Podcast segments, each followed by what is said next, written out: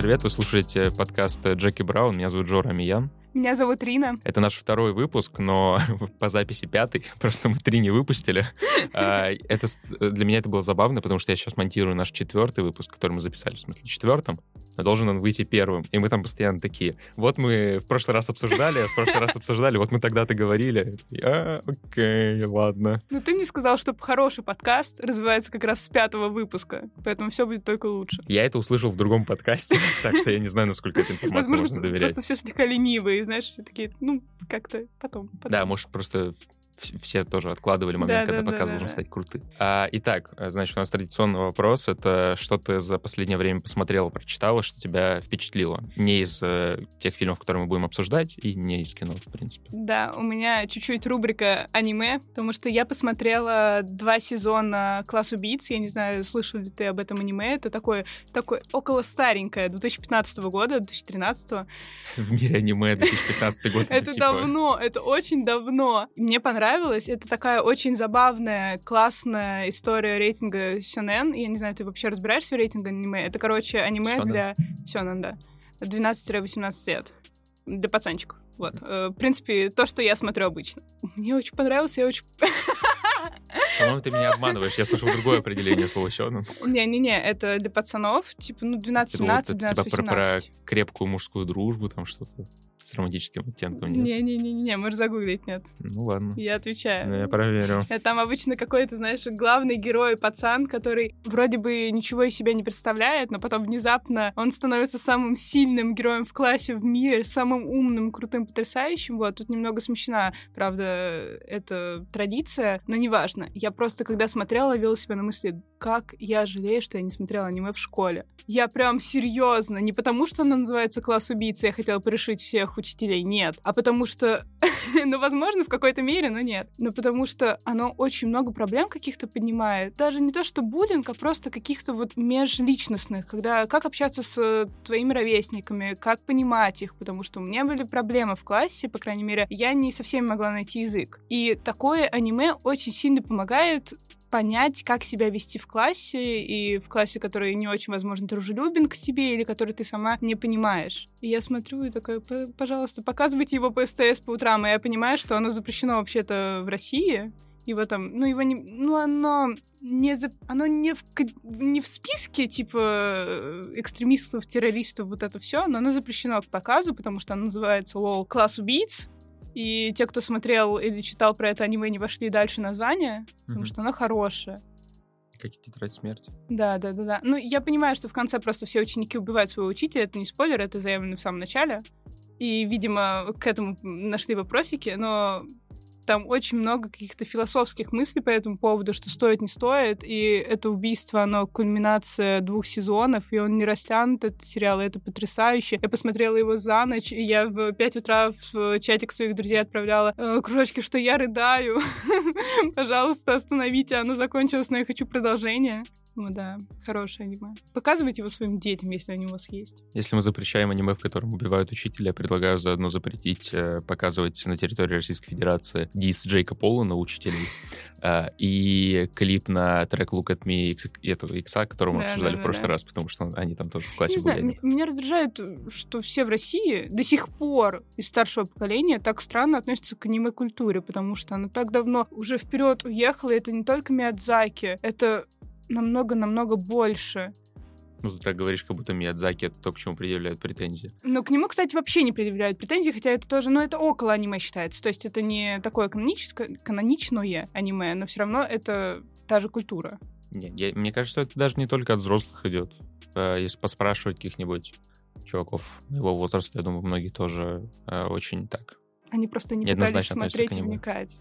Я прям а... анимешница Яра, и причем стала с первого курса, то есть не в каком-то раннем возрасте, обознала Много... чуть-чуть взросленькая. Многие зарисовки просто не подходят, потому что существует же все еще стереотип о том, что мультики это для детей, то есть даже каждый раз, когда ты идешь на какой-нибудь мультик Pixar, мультики Pixar интересны тем, что они и для взрослых, и для детей, но все равно каждый раз, когда кто-то говорит про серьезные смыслы, там возникает этот человек, который говорит, так это же мультики, это же для детей. И аниме то же самое, просто анимешники, насколько я понимаю, еще и очень болезненно воспринимают фразу, что это мультики для детей. Ну, конечно, потому что когда тебе прям в когда тебе на экране показывают и рассказывают а про смерть близких, про убийство, про то, как переживать потерю своих близких, но это не совсем все-таки детский формат. Ну понятно, но просто э, тут э, идет как бы обоюдное э, непонимание, потому что люди, которые не смотрят аниме, говорят, что это для детей, а анимешники вместо того, чтобы отвечать, очень часто агрессируют. Ну, как бы представь, ты смотрела «Душу» пиксаровскую? Да, конечно. Он тоже про смерть.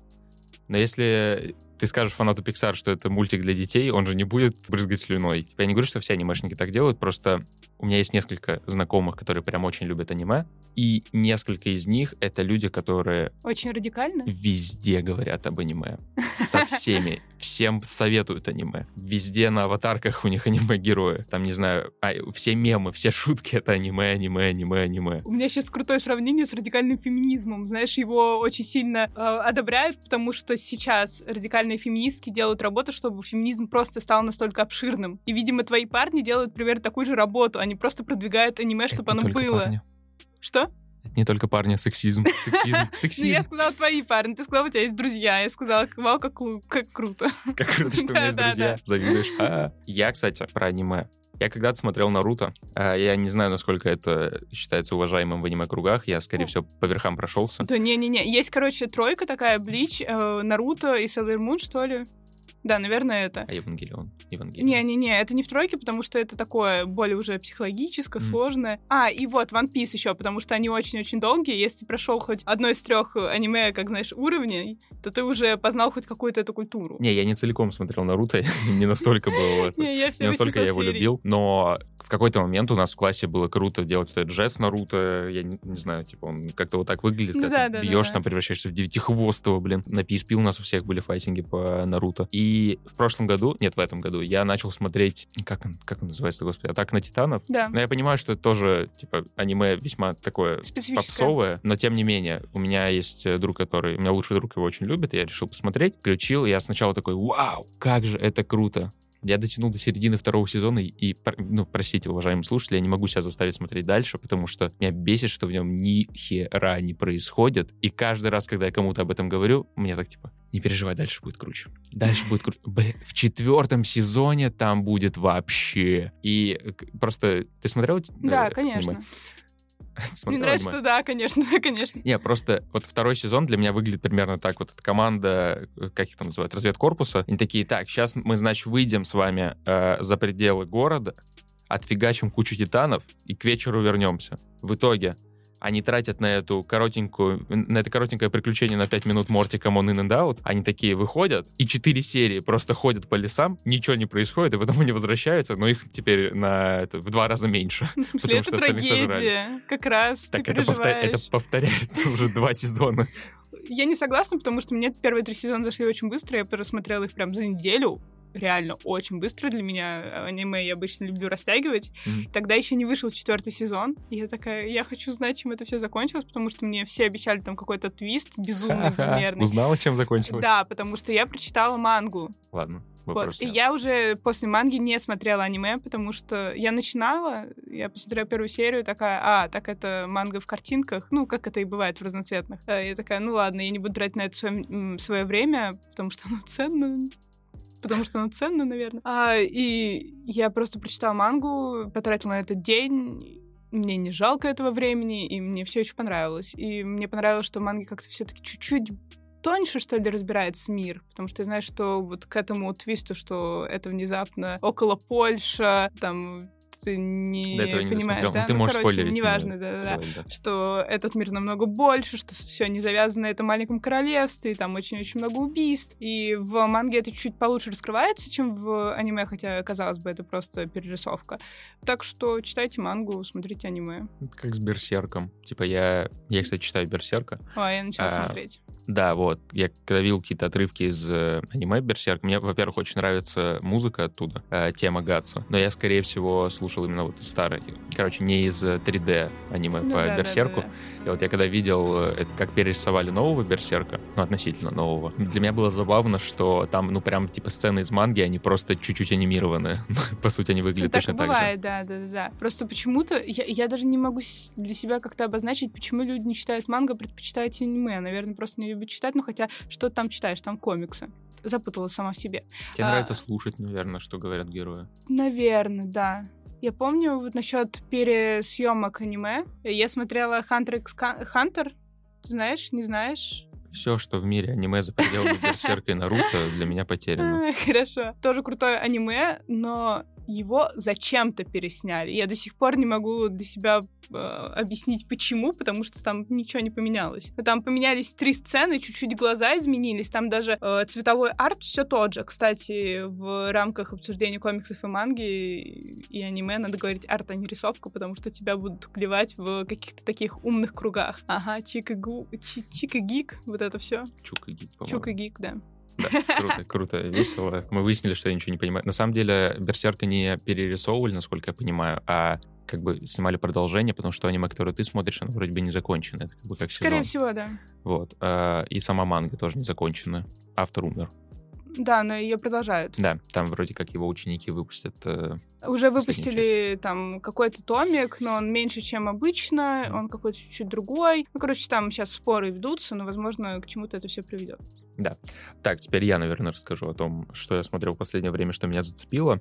А, Из кино э, я, наверное, вспомню только короткометражку, про которую в прошлый раз не рассказал. Она называется Nursery Rhymes. Я не знаю, как ее перевели на русский, перевели ли. Она доступна на YouTube-канале Short of the Week. В общем, это очень крутая история. Если что, если что э, Nursery Rhymes — это как бы песенка детская, как э, лалабай. Э, Когда ты... То есть только лалабай — это как бы Колыбельная? да, вот. э, Лалабай — это колыбельная, а Nursery Rhymes — это просто детская песенка. Ее поет главный герой в э, короткометражке. Она длится всего 5 минут, но там такие крутые повороты. Мне так понравилось, как там работает сюжетный поворот. Когда ты видишь э, героя этой короткометражки в начале, и тебя ближе к концу подводит к тому, что происходит на самом деле. Там очень круто конструируется мир. Если вы ее не видели, пожалуйста, посмотрите, у нее там что-то около 100 тысяч просмотров, а должно быть э, около миллиона.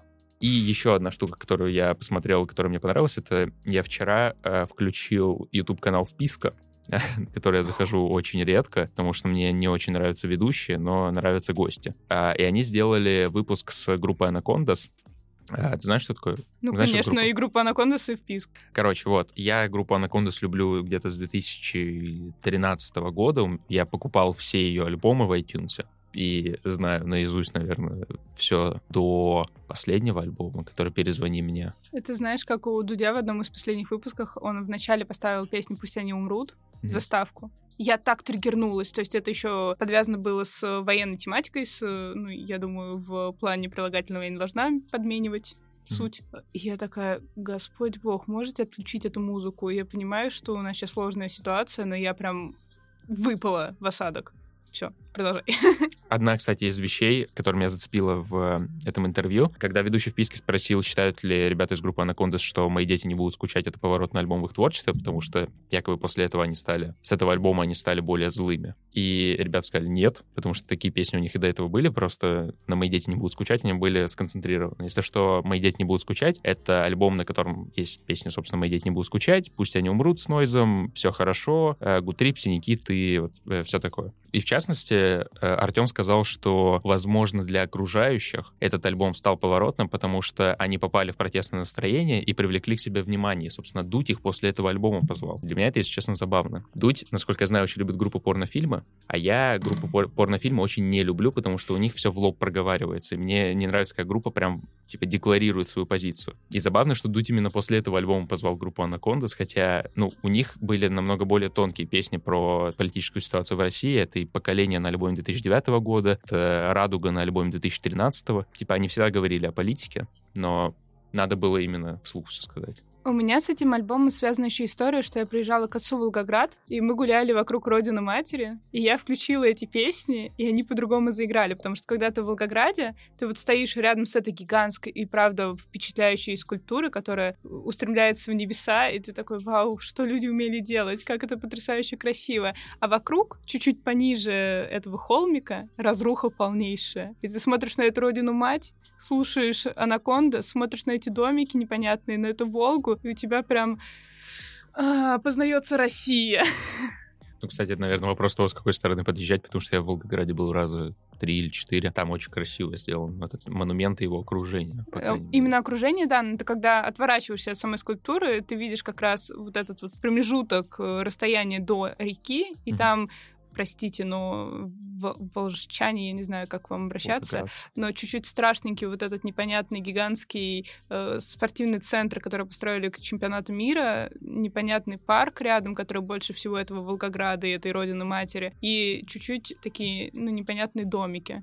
И там, правда, разрушенные заводы какие-то, которые не приводят в порядок. Поэтому да. Ну, как и вся Россия, в принципе, которая не приводит в порядок. Да, но еще забавно, что э, авторы вписки, вернее, ведущие канала спрашивали, собираются ли ребята делать какую-то там, песню как э, манифест сейчас, там, я не знаю, как вышли релизы у Нойза, uh-huh, uh-huh. как э, вышел трек у Коржа «Свой дом». Они сказали нет, потому что у них сейчас как будто нет сил что-то написать, э, что не будет очевидным. Я потому что это забавно, потому что, ну, как бы они как будто все уже сказали. Ну, то есть, подтяни любую их песню 2019 года, она не стала звучать устаревшей. То есть, да, там, я не знаю, трек «Радуга», он кажется сейчас не, не таким важным, как, например, «Пусть они умрут». Но «Пусть они умрут» актуальность не теряет, потому что, не знаю, куплет Нойза, например, он все еще звучит, он с каждым годом как будто бы звучит все более подходящим под актуальные события. Он как будто бы не теряет актуальность, а наоборот приобретает ее. Ну, давно известно, талантливые творческие люди как-то чувствуют, что будет дальше, предсказывают, и это вдвойне страшно. Да. А, и еще там есть, в общем,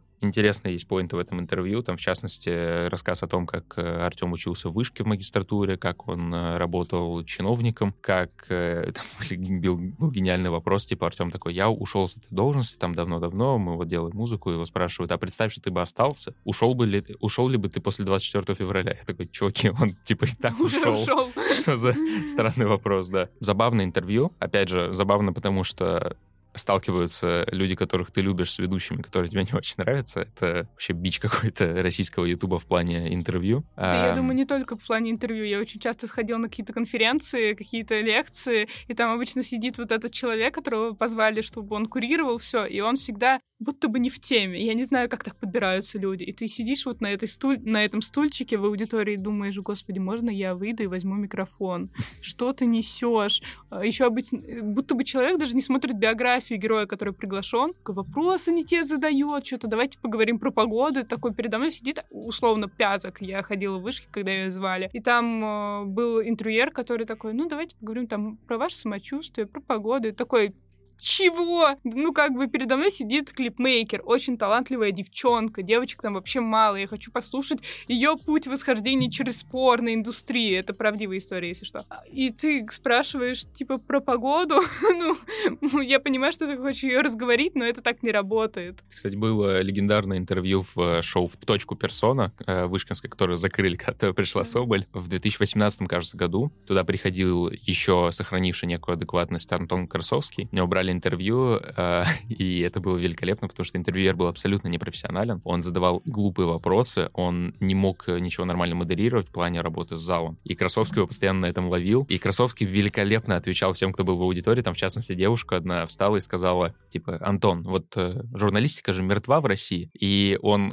потрясающе ответил, типа, какого хрена вы здесь делаете, если журналистика мертва, вы на каком факультете учитесь? Я до сих пор храню такую, знаешь, обидку на... Э, кто у нас с Каргиновым ведет э, Куджа. Коняев. Да, я говорил, что я его люблю, я все еще его люблю, но он когда в каком-то из подкастов сказал, что я не понимаю, зачем учат журналистики, я не понимаю, что делают люди там в МГУ или в Вышке на факультетах журналистики. Э, я пришел в ленту, меня за вечер научили, и все супер. Я типа до сих пор работаю журналистом. Я до сих пор обид...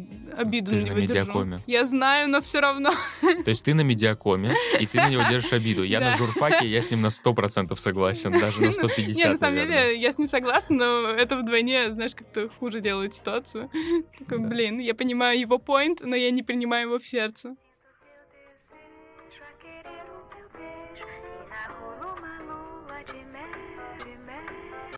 ang sa hula После того, как мы обсудили блок, который мы вырежем, а, переходим к кино. Первый фильм, про который мы будем говорить, это фильм в ритме ча-ча-ча, э, или по-английски он называется «Ча-ча Real Smooth». Это фильм режиссера Купера Рефа, молодого парня, который до этого был известен фильмом «Shit House». Э, короче, который в России перевели как э, «Вписка». Режиссер, который известен тем, что он снимает очень аутентичные фильмы про молодежь, про 20-летних, к которым мы можем себя отнести, наверное, частично. Да, поэтому надо сразу делать акцент, что мы все-таки, наверное, аудитория этого фильма. Я смотрела еще этот фильм в сети, не знаю, как это делал Жора, и там в, под этим прекрасным э, пиратским просмотром я увидела два комментария. Человек первый написал, что это самое ужасное, что я видела. Какая ужасная концовка. Это, это просто. Я разбит, но я не понимаю, из-за чего. Мне не понравился ни сюжет, ни герой. И второй комментарий. Этот фильм, в котором я нуждался. Спасибо вам огромное. Там, типа, режиссер, вы великий человек. Я такая поняла. Это первому человеку 60 лет, второму 20. Мне фильм понравился. Мне сколько там лет? Господи, 20. И я прям максимально аудитория. Я отождествляю себя безумно с этим главным героем, который не может понять, что делать со своей жизнью, и идет тусить. Вот, вот я так делаю каждые выходные и каждый день. Особенно на каникулах. Да, ну, кстати, самому Куперу Рефу 25 лет, я вот сейчас посмотрел. Он играет 22-летнего. Он такой молодой. Да, 25. Он при этом уже как-то основался на Санденсе. У него, кстати, в обоих фильмах, которые он снял, Чача Рилсмуф, это тоже его режиссерский проект. Он в обоих также сыграл главную роль. Это забавно рифмует его с одним знаменитым российским актером, который стал режиссером и снимает себя. Сейчас я думаю, кто это. Он тренер, он хоккеист. Козловский? Да. Вот.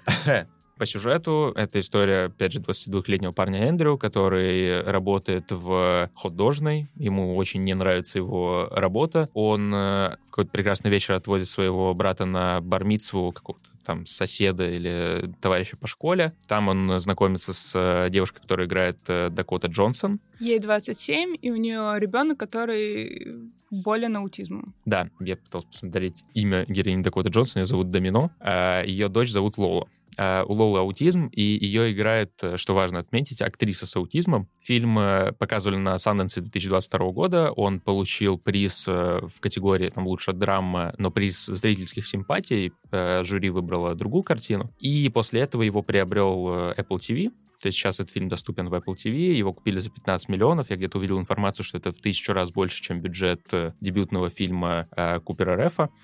И это забавно рифмует фильм с Кодой, который, короче, выиграл последний, да, да, последний да. Оскар. Да, потому что это тоже фильм, победивший на Санденсе, это тоже фильм, который купил Apple TV. И в чем-то эти фильмы на самом деле похожи. Давай сначала ты расскажешь про свои впечатления, что тебе показалось интересным. Да, хорошо. Мне просимпатизировало то, что фильм не играется с аутизмом, как это бывает у некоторых режиссеров. То есть он очень хорошо там показан и отражен, без всякой вот этой вот радикальности, насколько это плохо, или наоборот, романтизация аутизма, что это так, как есть, и что есть люди, которые это принимают, а есть те люди, которые адекватные, хорошие, ну, это so sorry, uh, если оскорбляю кого-то, ну, так и надо, uh, которые принимают и помогают этим людям и относятся к ним как к настоящим ну, живым существам с чувствами. Я, я возможно, кого-то сейчас оскорбила, но как мне кажется, по делам. Существо. Ну, ну, ну, я как пыталась... Как обычно. Я пыталась, но мне, я уже людей говорила, я не хотела еще раз повторять. Okay. Мне. Ну ладно, хорошо, существо — это человек в моем понимании. Если оскорблять, то всех одинаково. Знаешь, дискриминация полнейшая всего мира. Чем мне еще понравилось? Точно Дакота. Знаешь, я не могла ее воспринимать после 50 оттенков. Она играла в некоторых хороших фильмах, но я каждый раз смотрю, такая, нет, я вижу тебя немного на постели и с другими актерами, потому что она очень красивая, и все-таки вот тот ее дебют, вот этот масштабный мировой, он все время в моей голове перевешивал. А тут я на нее будто бы э, новыми глазами посмотрела, потому что она как раз играет того человека, который, скорее всего, в детстве, возможно, ну, в детстве, господи, в юношестве снимался в каком-то таком кино, возможно, домашнем, а тут она уже в более взрослом состоянии, рефлексирующем, и она понимает, принимает какую-то свою взрослость, и ты проникаешься этой персон... этим персонажем, героиней, Она тебе близка, и у нее такие красивые щечки. Я не знаю, она каждый раз, когда улыбается, я такая, ути, какая она милая. Да. Она, я, кстати, тоже об этом подумал сегодня, когда фильм заканчивал смотреть. Э, как будто все, фи... все, все актеры из э, таких guilty pleasure фильмов... Э, ладно, это не guilty pleasure, это просто позор. Короче, она в каком-то смысле мне напоминает Кристиан Стюарт и Паттинсона. Паттинсон, привет, мы тебя будем обсуждать в каждом подкасте. Call me. Короче, если Паттинсон после «Сумерек» практически сразу прошел вот это очищение авторскими фильмами, он снялся у Кроненберга, еще у кого-то, то Кристиан Стюарт и Дакота Джонсон после своих вот этих э, монументальных работ безэмоциональных людей очень долго отмывались, и их как будто бы не хотели принимать как серьезных актеров, как серьезных актрис, потому что они стали мемом. Типа Паттинсон при всей нелюбви людей к «Сумеркам», он никогда не был вот этим человеком, который не умеет играть. У него роль была безэмоциональная, это как, как будто бы кто-то понимал. Белла в «Сумерках» просто херовые эмоции показывала. И то же самое можно было сказать про Дакоту Джонсон в «50 оттенках», но сейчас у них забавно происходит реинкарнация, то есть и Кристиан Стюарт снялась в куче классных фильмов, она сыграла принцессу Диану, она сыграла в «Преступлениях будущего», которые мы дальше обсудим. И Дакота Джонсон тоже, она снялась в то ли 18 то ли 19 году у нее была роль в «Арахисовом соколе» с Шайла Баффом. Mm-hmm. И там, кстати, тоже был актер с синдромом Дауна, который играл, собственно, героя с синдромом Дауна. И сейчас она играет в... Сыграл в еще одном фильме, по сути, тоже, который играет как с идеями репрезентации, но не презентирует. Как-то свою собственную ремарку вставлю, что мне не нравится, как играет Кристин Стюарт. Я не понимаю, кто ее протаскивает, потому что, мне кажется, она все еще играет Беллу все время. У нее чуть приоткрыт рот, и она все время загадочно смотрит на кого-то.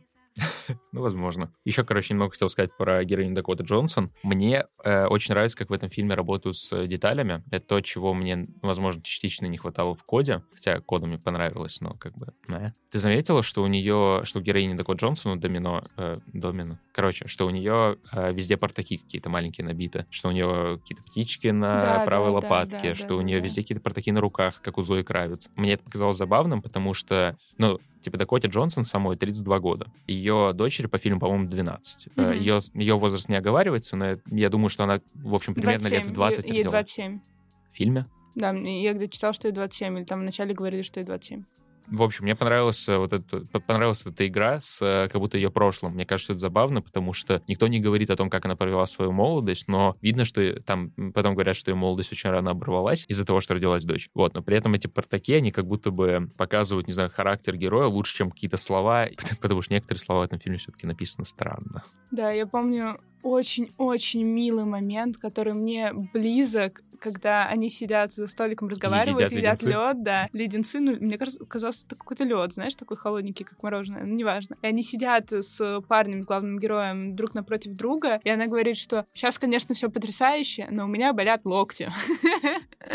И парень делает очень милую вещь, он как бы берет ее локти себе в руки. Это нежные взаимоотношения, но когда я смотрела, я такая, а есть ощущение, что это из другого фильма, это будто бы, ну, строчка прописана, э, там еще какой-то монтаж чуть-чуть рваный в этом моменте был, что я такая, так, может, там была еще какая-то сцена, которую они вырезали, потому что мне не хватило чуть-чуть какого-то воздуха, что ли. Такая, ну, ладно. Ну, там, кстати, во всем фильме довольно такой грубый монтаж, скажем mm-hmm. так. То есть там видны склейки, они прям заметны. Меня скорее другая вещь забавляет в визуальном стиле фильма. Она отчасти продиктована кодой, потому что лучший комментарий, который я видел про коду, что этот фильм выглядит так, будто бы, будто бы он вышел на Disney Channel. Опять же, мне понравилась кода как фильм, но я считаю, что это возможно, самый странный победитель Оскара в истории, потому что этот фильм не выглядит как фильм на Оскар. Все, кто до этого говорил, что какой-нибудь «Повелитель бури» или «Операция Арго» — это фильмы, которые победили по какой-то странной причине, но вообще ни Оскара не заслуживают, теперь э, могут перенаправить свой гнев на Кода, потому что Кода — это прекрасный фильм. Я понимаю его важность с точки зрения репрезентации каких-то там болезней или особенностей людей, потому что это фильм, в котором Э, глухота не становится краеугольным камнем сюжета, в общем, вокруг которого он крутится. То есть у героев там, по сути, проблемы не связаны с тем, что они слабослышащие или неслышащие вовсе. У них проблема, собственно, в том, в том, что дочь хочет заниматься тем, чем родители не хотели бы, чтобы она занималась, и что дочери надо уехать в колледж. Просто мне кажется, что Кода, если что, я люблю этот фильм, мне он очень понравился, там рыдала тоже, как обычно. Но есть ощущение, что это продолжение, знаешь, э, фильмов с Хлоей Морец в главных ролях. Mm-hmm. Помнишь, там, Disney если Channel, я останусь, да. вот это вот все, где заканчивается тем, что она там поет на сцене, или ее парень э, выложил мозаику у нее на потолку, чтобы она привыкла к этому куполу. То есть тоже такое вот миленькое, только еще с уклоном, что есть такие люди, как глухонемые, и их почему-то не отражали до этого в кинематографе, а надо бы. Они, кстати, по-моему, не, не глухонемые были, а просто глухие. А он же там в какой-то момент ей сказал «go» конце, по-моему. А, зависит от человека, потому что мама вроде полностью глухонемая, ну, то есть там чуть-чуть у них, у всех Короче, разные Короче, да, у них позиции, разные, наверное, да, было. да, да. Для меня просто самым трогательным был момент, когда отец слушал, как она поет с помощью ее голосовых связок. Да, да, э, да. потому что он мне напомнил звук металла, когда э, Риз Ахмед наигрывал на железной горке парню мелодию. Типа наступил как барабанщик. Просто вопрос э, в том, что в ритме Чача это фильм, который, ну, он чем-то похож на э, Коду, и, и визуалом, и нарративно, Атмосферой, и вайбом. тем, как там репрезентируются какие-то особенности развития у человека, но в нем как будто бы чуть-чуть больше сюжетов, чем в коде. То есть, если бы... Я бы не сказал, что если бы он стал победителем Оскара, я бы такой, вау, это намного сильно... Это, это прям супер заслуженно, но при этом, э, если выбирать между кодой и чачей, я бы, скорее всего, все-таки выбрал Чачу, потому что, ну, Кода прям он совсем простой. Он прям, он прям выглядит как фильм со стриминга. И, Ча- и, собственно, в ритме Чачи на самом деле тоже выглядит как фильм со стриминга. Это неплохо, просто это такой стиль. Это как дать Оскар Палмеру э, с Джастином Тимберлейком. Ой, а я наоборот, я выбрала бы код, да, я понимаю, что там какая-то очень привычная арка героя, вот этот вот путь, все дела, мы его все знали, все очень-очень давно видели, но в, в рамках этого разговора просто в ча-ча-ча там особо ничего не происходит. Такое, знаешь, рефлексирующее кино. Там герой, но он особо никак не меняется. Я понимаю, что он там проходит этот этап взросления, что он принимает какую-то новую работу, что он на нее устраивается, но там все равно не раскрывается процесс становления. Ну, не он знаю. не меняется. Ну, ну, для меня не меняется. Так, а ему же не надо меняться, он молодой. Ну, как раз в, в этом и суть. Просто понимаешь, еще вопрос кода в том, что, опять же, я очень люблю звук металла. И для меня странно, что, ну, как бы, по-моему, звук металла в этой области работает интереснее. Как драма он работает лучше, чем кода. Кода примечательна, например, тем, что там э, актеров э, с нарушениями слуха играют актеры с нарушениями слуха. Но при этом в звуке металла, кроме Риза Ахмеда, вот актеры, которые с ним были в этом рехабе, они тоже были неслышащие. То есть там за счет этого достигалась аутентичность. Там за счет этого снимались эти крутые сцены, когда они говорят за столом, и слышно, как они стучат по столу и так далее. Слушай, коды все равно чуть-чуть посложнее, потому что там вот этот вот конфликт э, отцов и детей, что дочку не понимают настолько сильно, он все равно э, переходит, например, даже на меня, потому что у меня ну, нет э, как бы настолько сильной разницы с моими родителями, потому что мы там слышим друг друга, но не, все равно не понимаем друг друга. И Мгм. это усугубляет будто бы этот конфликт в, мо- э, в фильме и в моей... Господи, это усугубляет этот конфликт в фильме и в моей жизни, потому что мы тоже друг друга не понимаем, хотя мы слышим друг друга. Ты сравниваешь сейчас э, коду с чачей или со звуком металла? Скорее с Чачи. И просто мне кажется, что Кода заслуженно выиграл Оскар. Я не согласен с этим совсем. Извините, но просто Кода это очень простой фильм. Он выглядит как фильм для стриминга. Мне кажется, что он выиграл не за кинематографические заслуги. Он выиграл за то, как он, э, как он становится вот этим каким-то, не знаю, э, майлстоуном в э, вопросах репрезентации каких-то тем в кино. Что они не становятся центральными. Хорошо, Кроме окей, этого, но если хз. сравнивать с Ча-Ча-Ча, я все-таки бы ставила на Коду, что он выиграет. Окей, Ну, твое там, право, твое там право. виз- визуал сильнее, там актеры лучше, Там там, совсем простой визуал, ну ты чё? ну, он более гладкий, что ли. Возможно, но он, он стримингово гладкий. Опять же, Кода и Кода, и Ча-Ча-Ча — это фильмы для стриминга. Это победители Санденса. Типа Санденс — это не Каны. На просто Санденс едут в простые то фильмы. время, когда уже все фильмы становятся чуть стриминговыми. Ну, кому? Ну, типа, фильм может выйти на стриминге, но не выглядеть как стриминговый. Скорсезе. Скорсе... Не, ну, с- Ирландец выглядит хуже, чем другие его фильмы, но тем не менее, как бы это... для стриминга. Просто вопрос в том, что есть, есть прям кино, а есть э, кино на вечер. Вот для меня и Ча-Ча-Ча, окей, это грубое очень разделение, это мое разделение, окей. Для меня есть э, прям кино и типа кино стриминговое на вечер. Это как у меня это- кинцо и это- кинокартина. Ну, типа того, да. То есть это фильм Ча-Ча-Ча и э, Кода. Это для меня фильмы, э, как если бы мы жили там 5-6 лет назад, и они выходили. Ты бы зашел, опять же, на Disney Channel, он бы там шел, и ты его бы не выключил. То есть вот это примерно такой фильм. Но это не то кино, на которое ты пойдешь в кино, прям, типа в кинозал, посмотришь его и такой, вау, Ну, как это мост в Оскар». терабитию, да, ладно, ладно, я согласна, что-то вот такое диснеевское. Мне Ты не, не нравится смотрел? «Мост в терабитию», Серьезно? поэтому... Ну, типа, я его досмотрел до середины и такой, «Э». А потом мне сказали, там в конце такой твист. Господи, типа, мне надо смотреть фильм ради твиста, что ли? Я на Википедии могу вычитать, что она умрет. Ты разрушил мое детство, мои воспоминания о детстве. Извините. Возвращаясь к Чичича, вот, э, насчет воспоминаний детства, насчет воспоминаний детства, вот этого всего, я себе даже выписала фразу, которая мне чуть-чуть не то чтобы понравилось, но откликнулось в сердечке, это воспоминания никуда не денутся. Они повторяют эту фразу несколько раз, и я такая, это гениальная фраза, я хочу так жить, потому что я так не жила никогда.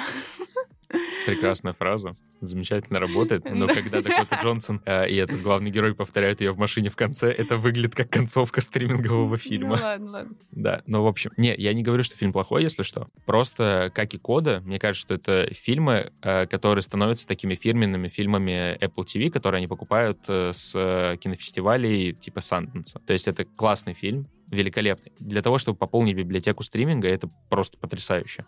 На Оскар Окей-доки. Это тот фильм, который ты не жалеешь, что ты посмотрел, но ты о нем больше не вспомнишь, скорее всего.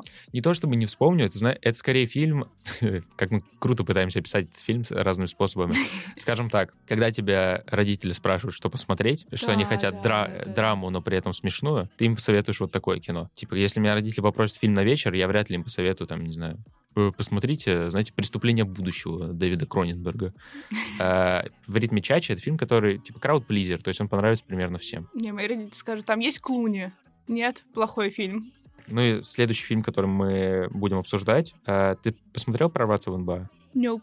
Он просто очень сильно похож на «В ритме чача», поэтому я бы его обсудил, типа, я быстро бы про него рассказал. Да, давай. Потому что это тоже Прости, простите за такое страшное разделение, но это тоже, типа, стриминговый фильм. Это картина, которая вышла на Netflix, она называется «Хасл», на Netflix, которого больше нет в России. Но вы можете найти этот фильм там, где вы сейчас смотрите кино.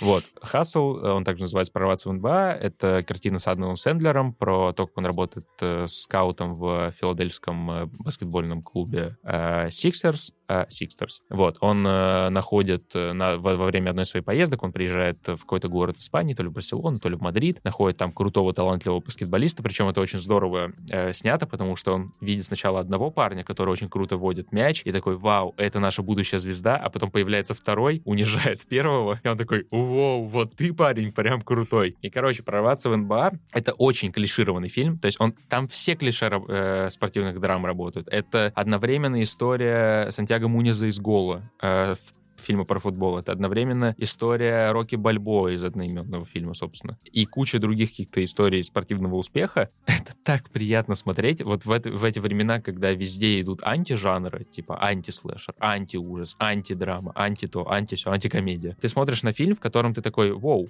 а я, кажется, знаю, что будет в следующей сцене. И в следующей сцене это происходит. И ты такой, м-м, как мне приятно. Потому что все, все идет очень плавно, все идет очень круто. Плюс там появляется очень много звезд э, баскетбола, там появляются появляются просто какие-то важные для американской культуры люди, в частности, один из, одна из акул в шоу, где э, акулам бизнеса представляют бизнес-проекты, и они решают, будут ли они их финансировать. Короче, очень крутой фильм, который сделан для того, чтобы ты, э, посмотрев его, постоянно тыкал в экран и такой, вау, вау, вау, вот я знаю, что происходит, да, вот это, это знакомый чувак, это знакомый чувак. И, скорее всего, если бы я был фанатом баскетбола жил бы в Филадельфии, я бы смотрел этот фильм и просто прыгал от восторга. Есть ощущение, что именно этот фильм я бы посоветовал своим родителям, и они такие, да, это лучшее, что мы смотрели за последнее время. Да, возможно. И еще, э, еще одна забавная мысль. Э, там играет Адам, Адам Сэндлер, mm-hmm. опять же. Это роль э, как бы такая трагикомичная, то есть он постоянно, он там про мам шутит периодически, но при этом роль больше драматическая, чем э, комедийная. И забавно, что фильм, собственно, сейчас продвигают как, ну,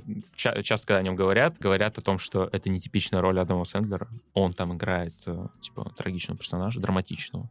Это не комедия с Адамом Сэндлером. И забавно, в общем, что после того, как актер избавляется от какого-то амплуа или какого-то хвоста своей роли, он попадает в новое клише, в новый такой ярлык, актер не того амплуа или не той роли. Как сейчас каждый раз, когда выходит фильм с Паттинсоном, каждый раз, когда выходит фильм с Паттинсоном, э, его продвигают как, типа, смотрите, он больше не играет Эдварда. Кинопоиск выкидывает эссе, типа, как он от, э, это, отмылся от роли в «Сумерках». Типа, он, чувак снялся у Грея, у Кроненберга, Ривза, Эггерса, И при этом каждый раз, когда его фильм выходит, все такие, вау, он больше не Эдвард Каллен. То же самое работает с э, Адамом Сэндлером. Чувак снялся у Ноа Баумбаха в историях э, семейства Мейровиц, по-моему, так называется. Он снялся у братьев Севди в «Неограненных э, алмазах». Да, да, да. В потрясающем фильме. Наверное, это одна из его лучших ролей. Это при том, что мне нравятся некоторые комедии с Адамом Сэндлером. И сейчас выходит фильм, в котором, ну, я бы не сказал, что он прям супер отходит от своего комедийного амплуа. Да, он играет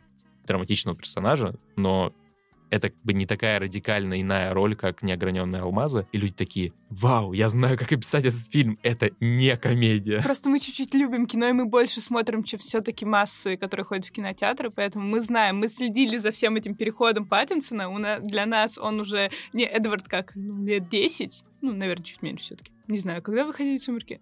Неважно. Да-да-да, неважно. Не, ну, кстати, 10 лет. Угадала, прикольно. А для массы это как раз последняя роль громкая Паттинсона. Это что был? Эдвард Каллен. Поэтому они такие, о, он резко стал Бэтменом, как прикольно. Не, понятно, что есть обыватели, но просто и киномедиа как так продвигают это, и это странно. Особенно, когда в критических статьях это пишут. Ну, это кликабельно просто. Это знаешь, как рубрика More You Know, когда выходил «Худший человек на свете», качество рецензии и качество факт-чекинга можно было определять по тому, как журналист напишет о том, что Йоаким Триер связан с Ларсом фон Триером. Э, то есть потрясающий какой-нибудь журналист, он будет писать про фильм и, возможно, даже не вспомнит про Ларса фон Триера. Э, журналист похуже, ну, вернее, типа журналист, который хочет как-то зацепить э, аудиторию этой темы, он скажет, что, например, ну, там Йоким Триер, он прям супер отдаленно связан с Ларсом фон Триером. А есть какой-нибудь журналист, которому еще и лень информацию чекать, и он просто напишет, типа, если что, между ними ничего общего. Ничего. Но все-таки это еще не от журналиста зависит, а еще и от издания, и от аудитории. Ну, да, но качество факт-чекинга зависит от журналиста, ну, да, потому что тег Ларс фон Триер нужен, э, а информацию проверить не хочется. Такие дела. Я хотела еще с тобой обсудить Паттинсона и Бэтмена, что спустя столько времени это единственный фильм вот за этот период, который я вспоминаю и к которому я возвращаюсь. Да, да, да. То есть я часто пытаюсь там анализировать в своей голове какие-то фильмы, которые я посмотрела, и я поняла, что я именно к этому Бэтмену возвращаюсь больше всего за последний промежуток времени, хотя прошло уже месяца три. Памятью, в смысле, ты его пересматриваешь? Э, памятью, памятью. Ну, у меня проекции в голове. Картинки, я такая, блин, какая там крутая атмосфера. У меня проигрывается, как там э, Паттинсон смотрит куда-то, или вот этот вот его костюм, или маска. Я даже не вспоминаю Зою Кравиц, я именно Паттинсона и всю эту атмосферу. И это потрясающе. То есть для меня, для человека, который все-таки не очень сильно проникся этим фильмом после выхода из кинотеатра, это разрыв шаблона какого-то, потому что он мне нравится все больше и больше с разрывом времени просмотра. У тебя было такое когда-нибудь? У меня есть один фильм, который мне нравится все больше и больше после того, как я его посмотрел. Это, наверное, Аннет. Потому что, когда я закончил просмотр, я думал, что мне очень не нравится последняя сцена. Мне, мне казалось, что она лишняя, но со временем она из головы вы, выветрилась, а все остальное осталось. Последняя это которая они с куклой сидят, разговаривают. И потом появляется дочь, и они поют. А, просто там ты же в курсе есть еще последняя, ну, когда они уходят, но мы... Я имею в виду именно да, вот эту тюремную, которая главная такая да, слишком в лоб. Но сейчас он тебя устраивает, да, все хорошо? Я просто, когда я вспоминаю этот фильм, я вспоминаю другой. То есть я знаю, что там кого-то да, бесит, да, что да. Адам Драйвер делает кунилингус и поет в это время. Это странно. Э, но меня вот именно в момент просмотра, э, я очень не люблю, когда мне объясняют то, что я и так понимаю. И вот этот момент, когда кукла стала ребенком и сказала, типа, вы ко мне относились как к кукле, я такой, э, come on, я эту метафору понял примерно, когда ты в первый раз появилась. Это, знаешь, ты когда расстаешься с каким-то человеком, ну, в моем случае с парнем, ты начинаешь вспоминать лучшие моменты. Mm-hmm. То есть ты забываешь все херовое, забываешь какие-то ссоры, а потом такой, а вот помнишь, мы гуляли и держались за ручку. Я не знаю, был еще очень красивый закат, это было так красиво, так поэтично. Это было лучшее, что происходило со мной в жизни. Поэтому для меня сейчас вот Бэтмен Ривса 100 из 100. Если ты вдруг захочешь его разлюбить, то тебе нужен просто совет из 500 дней лета о том, что надо вспоминать все плохое. Следующий фильм, который мы будем обсуждать, это «Преступление будущего» внезапно. Фильм режиссера Дэвида Кроненберга, который вернулся после довольно долгого простоя. Фильм снят по сценарию, который Кроненберг написал лет 20 назад. Он у него пылился на полке, он его внезапно подобрал, ничего в нем не менял, насколько я понял из его интервью, а, что, собственно, заметно по диалогам. И тем не менее, мы оба посмотрели. Расскажи, расскажи, как он тебе, какие эмоции вызвал. Давай начну с того, что круто, как он зашел в наше время, потому что он э, съемки этого фильма начали в 2021 году, чуть-чуть уже после разгара пандемии, Мгм. мне кажется, он лег в этот контекст идеально, потому что там как раз э, идет раскрутка, что вот э, человечество перестало вообще воспринимать какие-то инфекции, что мы больше не моем руки, но при этом у нас весь замес в том, что люди начинают эволюционировать, эволюционировать очень странным способом, потому что у них появляются новые органы, и они начинают функционировать все немного по-разному и как-то непривычным способом. Да, и эти органы удаляют для того, чтобы они как-то не зафиксировались в моменте Ну, там тоже это эволюции. спорный момент, потому что кто-то просто уверен, что они тормозят или, наоборот, там, портят человеческую эволюцию, кто-то думает, что они как раковые опухоли, которые губят человечество, а кто-то уверен, что это искусство, и что это следующая ступень эволюции, и так надо. Просто надо с этим смириться, чуть-чуть, возможно, претерпеть какую-то боль, которую, кстати, там чувствуют, типа, 5% из населения, остальные ее не чувствуют, и это тоже э, один из бичей этого поколения, этого общества, потому что боль, вообще-то, это очень важная функция, иначе вы все начнете помирать э, от э, ожогов Мгм. бесчисленных. Мне фильм не то чтобы понравился или не понравился, я его посмотрела, и я не заметила, как прошло два часа.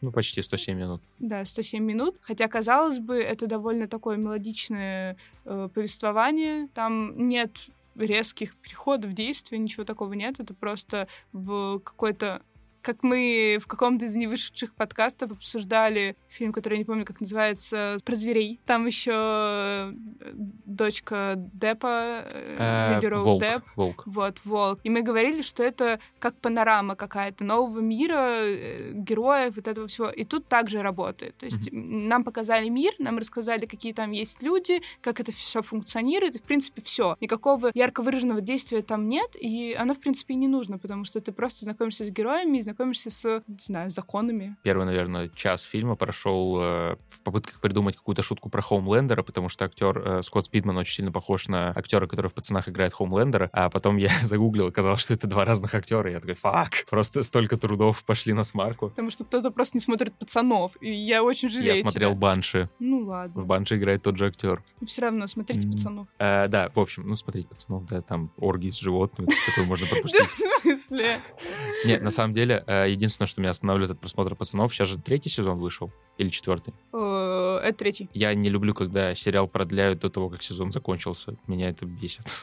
Ну, там просто очень хорошие рейтинги. Я просто- он очень хороший. Да, ну просто я постоянно, когда смотрю сериал, я очень боюсь, что какой-нибудь сериал будет идти дольше, чем должен. И в частности, «Эйфория». Я каждый раз смотрю новую серию в надежде, что Ру умрет и сериал закроют. Потому что он идет уже на сезон дольше, чем должен. Ну, кстати, с пацанами, возможно, так и будет. Он слишком успешный, он слишком классный, и его, скорее всего, будет продлять очень долго. Да. И будет сверхъестественно. Ага. Ну, в общем, в этом фильме, на самом деле, очень крутой мир. Э, Мне очень нравится визуальный стиль, потому что Кроненберг э, человек с ебанцой. Э, Очень интересно работает с телом. И здесь он как будто бы в максимум выводит этот свой боди-хоррор. Да, Шишкин писал, что это, типа, зачинатель, там, лучший человек, который снимал вообще когда-то боди-хоррор, Мгм. и вот он его продолжает, и я, когда приступала к просмотру этого фильма, я такая, блин, а вдруг там будет противно? Я скажу Жоре, что я его не досмотрела, и все. Но там это правда красиво, там все тело преподносится как искусство, и даже когда его разрезают, или там а, вот это прекрасное представление с человеком, у которого очень-очень много ушей, Ушей.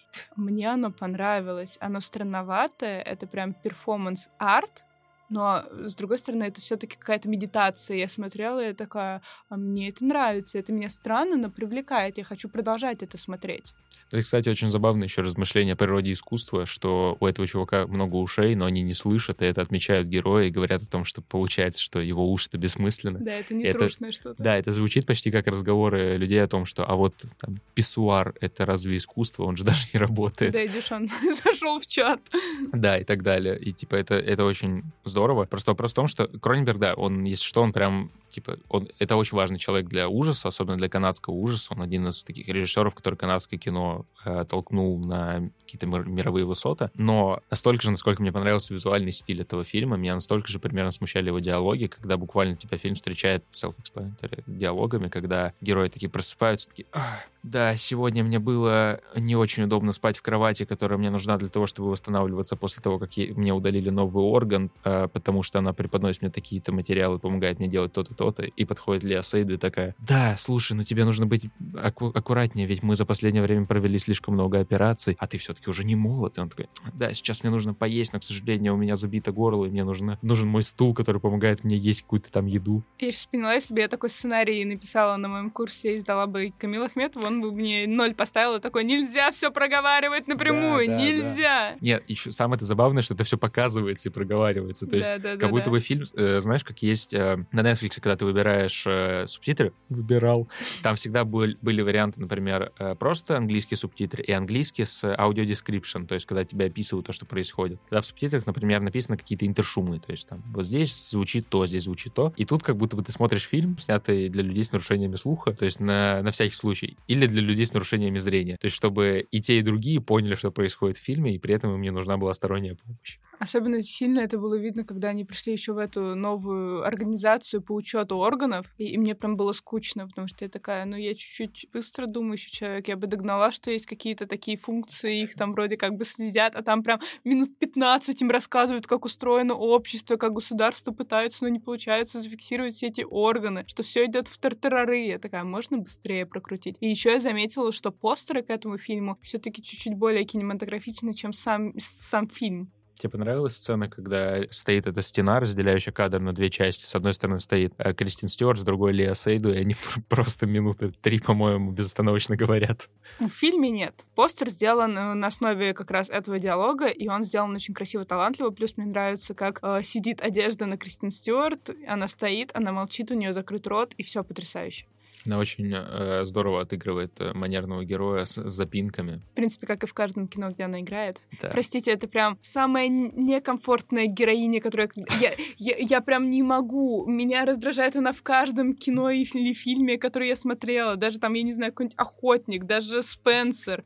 Вспомнила, да. Назывался фильм «Охотник» с Крисом Хемсвортом, и она играла в первой части, во второй ее не взяли, потому что она там посралась или переспала с режиссером. То есть у нее вот такая вот биография. А этот фильм, где она играет новых ангелов Чарли, ну это... Я не знаю, кто ее продвигает. Мне прям очень грустно. Или она подруга дома Сейчас э, очень боюсь ошибиться Шанель. И это тоже самый худший союз в мире Шанель и Кристин Стюарт, потому что Шанель прям старается одевать ее так некрасиво, как ну никто не может. Она на каждой дорожке выглядит хуже всех. И при этом очень многие СМИ такие, смотрите, как она красиво одета опять в Шанель, потому что она подруга дома Шанель. И я смотрю, нет, это некрасиво. Кто-то уберите ее, пожалуйста, потому что это прям ужасно. В этом фильме она хотя бы миленько выглядит, спасибо. И очень мало говорит, спасибо. Все, мой спич закончен. Я не знаю, может ли быть у меня тут право слова, но на некоторых дорожках она выглядит весьма красиво. Типа, особенно у меня была какая-то дорожка, не помню, то ли в Канах, то ли на Оскаре, когда она там в то ли шортах пришла, то ли еще в чем-то. Ну, наверное, это тоже был костюмчик Шанель, скорее всего. такой с- стиль, что ей немножко пофиг, но как бы Ну, нет. Ей респект, на самом деле, в том, что она первая, кто снял каблуки на красной дорожке в Каннах, вроде это было, и прошлась босиком, потому что это было заявление, потому что вообще-то девчонок э, чуть-чуть э, дискриминирует в киноиндустрии, заставляет на очень многих красных дорожках приходить на каблуках и в... э, Еще взвешиваться до начала церемонии и после. ну, Это твое какое-то нововведение, Жор. Блин, это шутка про Спенсер. Алло. Ну, ну, плохая, плохая, ужас. Осуждаю. Вот, и Так, девчонки зна- приходят- знаете, чьи слова из этого подкаста будут вырезаны полностью? Если ты его смонтируешь, Жор. Да, да, факт. Кстати, она еще снималась в фильме э, с Любовью Антоша про Антона Ельчина, про который я тебе в прошлый раз рассказывал. Вау. Она была подругой Антона, насколько я ну, помню. короче, в чем-то респект. Она крутая феминистка, она двигает, не знаю, киноиндустрию чуть-чуть вперед в плане продвижения, что женщины имеют права равные с мужчинами, но актриса спорная. Если что, я фанат Лея Сейду, так что, в принципе, про Кристин Стюарт можешь что Скажи, хочешь что говорить. у нее очень красивое тело, пожалуйста. Я после... Я не могу такое говорить. А, мне, да, вот ты в мне нельзя. отношениях, ладно, это у нее очень красивое тело. Я еще заприметила его в французском вестнике, Мгм. Потому что она там стояла, ее рисовал художник, и я такая, это произведение искусства. И тут продолжает, в смысле, что что А, ты? а- а жи- жизнь Адель ты не смотрела?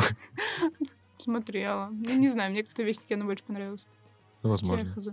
Ну, И мне. Повзрослела. Да, повзрослела, и прям она... И с нее надо скульптуры писать.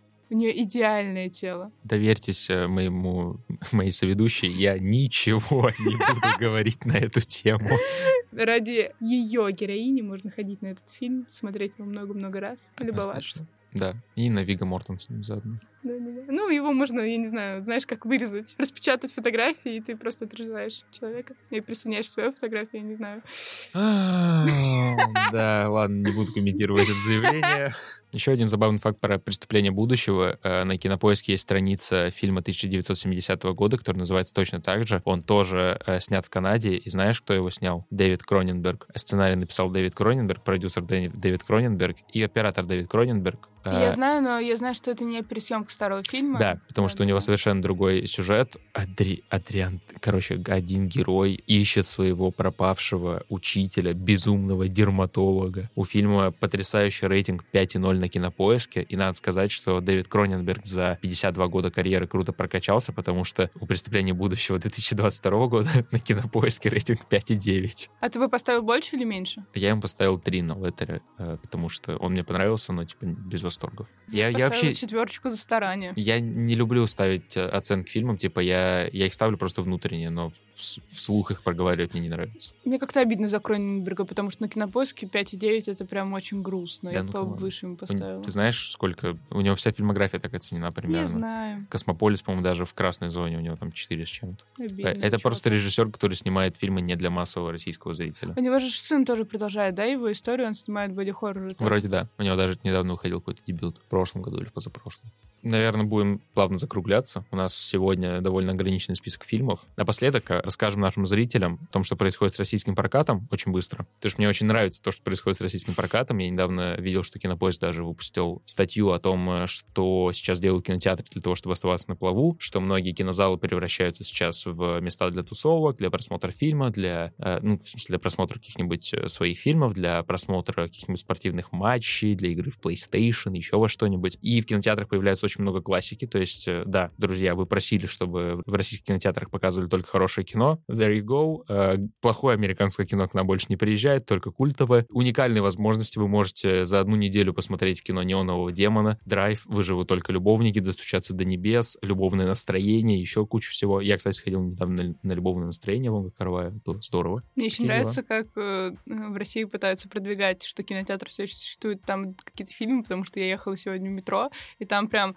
ну, я заходила через Wi-Fi, и там мост метро такой, идите в кинотеатры, там что-то идет, и прям очень-очень много рекламы. И я такая, вау, класс, вы продвигаете кинотеатр российский, прикольно. Ну и крутят, кстати, фильмы, которые реально очень любят россияне. То есть до сейчас до небес э, за пределами Российской Федерации любят не так сильно, как у нас. У нас mm-hmm. это фильм в топ-250 кинопоиска, даже, возможно, на каких-то там хороших местах. И мой любимый, если честно. Да, по факту. Я читала где-то статью, что его очень сильно сравнивают с Тарантино, по факту, да, это так, но за пределами его прям за это не любят. Я, я бы не сказал, что его не любят, просто это, знаешь, история о том, что был очень ограниченный список фильмов, которые люди могли посмотреть. Mm. И до сейчас до небес, собственно, один из вот этих зарубежных фильмов, который добрался до нас и который очень сильно с нами э, срезонировал. Я его смотрел, естественно, уже в нулевых, потому что я родился в 2002 Я его люблю всем сердцем, и тем не менее для меня забавно, как сейчас выглядит наш прокат, потому что это буквально фильмы из подборки «Oh my God, literally me». Типа «Драйв», э, неоновый демон, все остальное. И я еще подумал, что всегда хочется думать, что литер или ты — это водитель из драйва, но в итоге литер или я — это девочка из «В ритме чача», которая просит почесать ей спину перед тем, как лечь спать. Спасибо, что не из неонового демона. Да, меня съели. Ладно, спасибо, что слушали нас. С вами была я и Жора. Я, я не знаю, я потеряла в структурах. Жора почему-то очень сильно смеется на заднем экране, потому что что-то не так говорю. Нет, ты все говоришь правильно. Ну-ну, хорошо. Тебе монтировать из этого что-то стоящее. Ты думаешь, я это буду монтировать? Этот выпуск пойдет в команду к первым трем. ну и ладно, хорошо. Короче, увидимся через неделю. Пока. Пока.